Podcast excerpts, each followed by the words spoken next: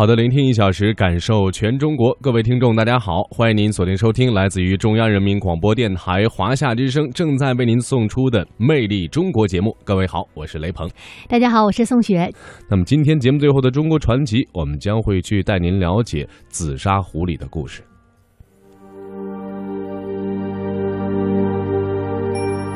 小小一把紫砂壶，从古至今，穿越百年，不仅道出了中华传统文化，更倾诉着制壶人的情感与心思。壶中有乾坤，壶之道。魅力中国，今天为您讲述紫砂壶里的故事。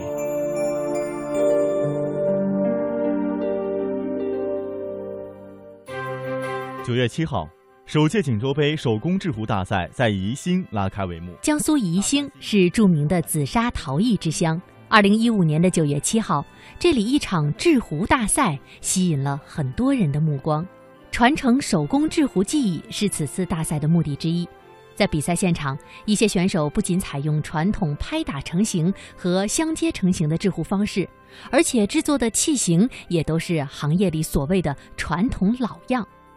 而一些青年选手则是不走寻常路，选择了新的器型。这把壶呢，整个是看一下，就是说，为啥我提了那个飞跃彩虹壶？这种壶对自己啊，也是一个挑战。这个正在说话的人叫王强，年轻、时尚、帅气的外表，让人很难把他和紫砂壶的制作联系在一起。然而，他却已经和紫砂壶打交道有二十余年，并且师从江苏省工艺美术大师吕俊杰。而他的参赛作品叫做“飞跃云彩湖”，不仅器型脱离传统，而且还有着他自己想表达的情怀。相比成型以后呢，这几个湖像这个，你看这个半月像月亮，比喻我们的人啊，现在科技越来越发达，我们向往月球外，嗯。飞往太空，我们国家现在已经登月了。嗯，啊，很很难的，就是说，我们去创造另外一个世界，探索另外的新生物啊，就是钻石代表我们一个更好的、更多的发展空间。嗯，也体体现我们这个人啊，也必须通过自己的努力，就是说，啊，脚踏实地的，一步步的啊，给自己创好美好的生活。我同时想表达一下，我们说，祖国，中国以后肯定是完美的复兴。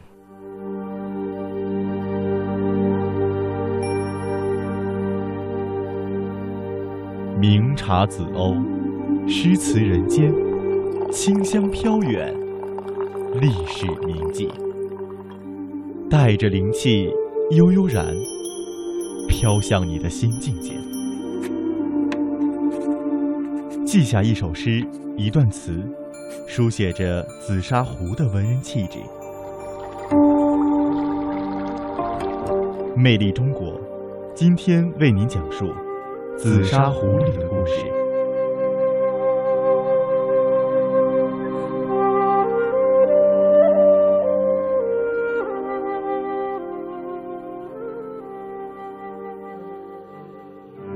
中华民族是一个热爱喝茶的民族，开门七件事儿：柴米油盐酱醋茶；文人七件宝：琴棋书画诗酒茶。乾隆皇帝视茶如命，他曾经开过这样的金口。朝不可一日无君，君不可一日无茶，好茶就好到了这个份儿上。而古代的文人墨客对于茶的吟咏与赞美，那也是多了去了。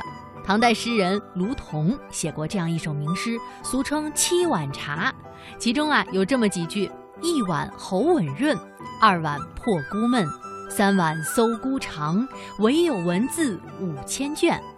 四碗发清汗，平生不平事，尽向毛孔散；五碗击鼓清，六碗通仙灵，七碗吃不得也，唯觉两夜习习清风生。这首诗啊，后来传到日本，成为了日本人建立茶道的一个理论依据。而日本人现在喝茶也讲究有七种境界。其实茶在汉代以前主要是当中药喝的。从汉代到唐代，主要是喝煮茶、煎茶，用陶土烧制的瓦罐子，用金属敲制的茶吊子，都是当时最受欢迎的茶具。宋代和元代主要是吃点茶，先要把茶饼或者是茶糕掰开碾成粉末，再往粉末里加一些点心，就是加一些芝麻、果仁、松子儿之类的东西，然后呢再跟芥末一起冲上开水，与此同时用竹签来搅拌。这种配制茶汤的方式啊，使得景德镇生产的瓷碗、瓷盏等备受欢迎。而到了明代，为了一洗前人的奢靡之风，朱元璋号召大家冲泡散茶。而紫砂壶就在那个时候闪亮登场，推动了中国茶文化的转型与变革。说到紫砂壶，它是我国特有的手工制造陶土工艺品。紫砂壶的生产始于北宋中叶，而到明代正德年间开始兴盛，涌现出了很多的民间艺人，而其中宫春就是把紫砂壶推进到一个新的境界，而成为最早的著名民间艺人。紫砂壶的制作原料是紫砂泥，原产地在江苏宜兴丁蜀镇。得天独厚的宝贵资源，宜兴紫砂泥是如何被发现的呢？这里呀，还有一个美丽的传说。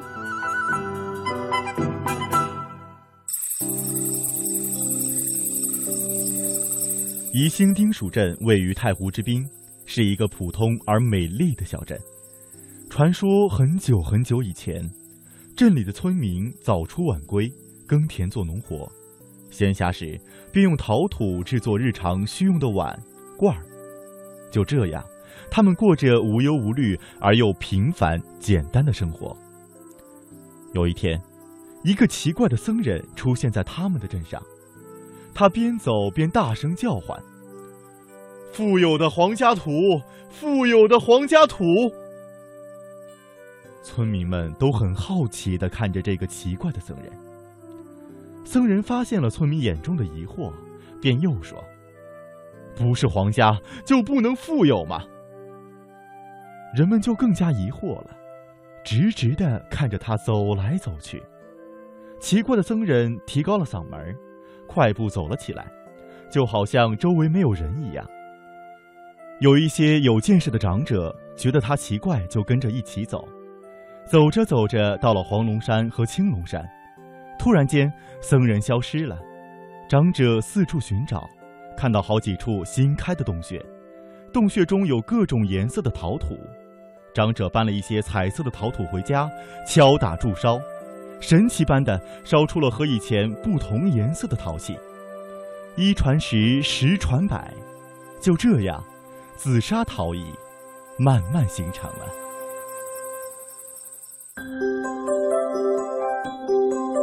过去的紫砂艺人文化水平都不高，但他们长期扎根在民间，同时他们十分尊师重教，崇尚礼仪，所以呢，他们能把老百姓许许多多美好的心愿融入在自己的创作里。比如说鲤鱼跳龙门这个古老的神话，也是芸芸众生的千古梦想，而这个美好的愿景在一款壶上得到了传承和发扬。那把壶的名字叫做鱼化龙壶。湖的身上是波涛汹涌的巨浪，而在中间呢有一条鲤鱼，而壶盖上祥云飞渡，在彩云当中有一条龙。这款壶在清代道光年间首先由邵大亨制作，而到了同治、光绪年间，黄玉麟也做过。之后呀，还有许多的壶艺家都做过这款壶。中国工艺美术大师吕饶辰先生做过一把壶，叫做“蝶双飞”。他把梁山伯和祝英台相识恋爱的那个地点，一个小亭子，作为了壶盖的摘手，在那把壶上设计了一条腰线，把壶分成了一阴一阳两个界面，一黄一黑两只蝴蝶，再加上一段切题的壶名。把千古流传的爱情故事永久地定格在了紫砂壶上。神奇的紫砂壶就像是一幅幅多彩的画卷。当我们用鱼化龙壶以及蝶双飞壶喝茶的时候，我们不由自主地就会沉浸在紫砂壶所体现的文化氛围之中。中国的艺术有很多相通的地方，比如京剧的舞蹈动作和国画的大写意是属于豪放之列。京剧唱段与国画工笔则属于严谨之列，而紫砂壶成型技法与京剧唱段国画工笔技法有着异曲同工之妙，也是十分严谨的。比如点线面是构成紫砂壶形体的基本元素，在紫砂壶成型的过程当中，必须交代的清清楚楚，就好像是工笔绘画一样，起笔落笔、转折弯曲、抑扬顿挫都必须要交代清楚。面须光则光。须毛则毛，线须直则直，须曲则曲，而点须方则方，须圆则圆，都不能够有半点的含糊，否则就不能算是一把好壶。那么，一把好的紫砂壶到底是什么样？又该如何鉴别呢？在宜兴市蓝雨亭紫砂艺术馆里，王强为我们做了详细的介绍。我借呃借用就是说我们这些有些我师傅或者这些有名的大师他的话，什么话呢？我们去鉴赏一把紫砂壶。首先我们看，从远远观看，比如说你坐那的远观看，看只能看到的泥，比如说这个颜色，或是红色或者啊紫色啊。比如说这把是朱泥壶，这个壶看上去以后呢比较润。第二个呢，其实啊我们在。看了以后，很滑。看这个壶的造型，啊，就是外观，啊，就就像我们的壶嘴啊，它那有个架子，比如说像人的肩衣服一样，模特穿的肩，两个肩肯定是平的，啊，看上去比较啊对称。第三个呢，看这个壶呢，就是说我们的三点一线，啊，就是我们最基本的就是说做壶的那呢，这时候就做了个规矩，就是都有那个三点嘴、低、把，三点一线。在第四个呢，就是说我们的壶呢。它讲究的是触摸感，啊，玩壶的时候可以摸摸手，可以保养一下手，用紫砂嘛。在下面呢，就是说出水一定要顺畅。紫砂壶所蕴含的文化特性和精神功能也是独一无二的。它的造型丰富多变，或精美细巧耐人寻味，或奔放大度令人心旷神怡。加之镌刻于壶体表面意蕴深远的题诗赋画，就更增添了浓郁的书卷气。可以说，紫砂壶的兴起和发展与中国的传统文化是分不开的。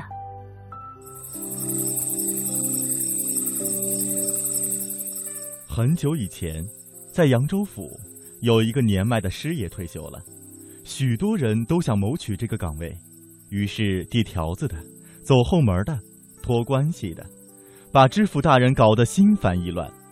知府大人决定，搞一次公开招聘。亲自出题，亲自监考。考试那天，他带了一把紫砂壶，把壶往讲桌上一放。谁能依据这把壶吟出一首好诗，择优录取，谁就是今天的胜者。这是一把光火，除了盖上有“可卿心也”四个字，没有其他装饰。饱学之士们创作出一首又一首堆满华丽辞藻的诗篇，知府大人看后都不满意。只有一个小伙子，一个字也没写。知府大人过去问他：“小伙子，你在干嘛呢？”“我来应试的。”“那你的大作呢？”“我的诗已经刻在那壶盖上了。”逗得众人哄堂大笑。那壶盖上只有四个字，怎么也凑不成一首诗。小伙子从容地走到那把壶旁边，一边旋转那壶盖一边朗诵他的大作：“可清心也，清心也可，心也可清，也可清心。”知府大人大叫一声：“妙！”当场宣布，小伙子获胜。这个时候，大家才恍然大悟，原来壶盖上四个字是一首回文诗。把这样的回文诗刻在可以旋转的壶盖上，确实体现了紫砂壶特有的一种雅趣。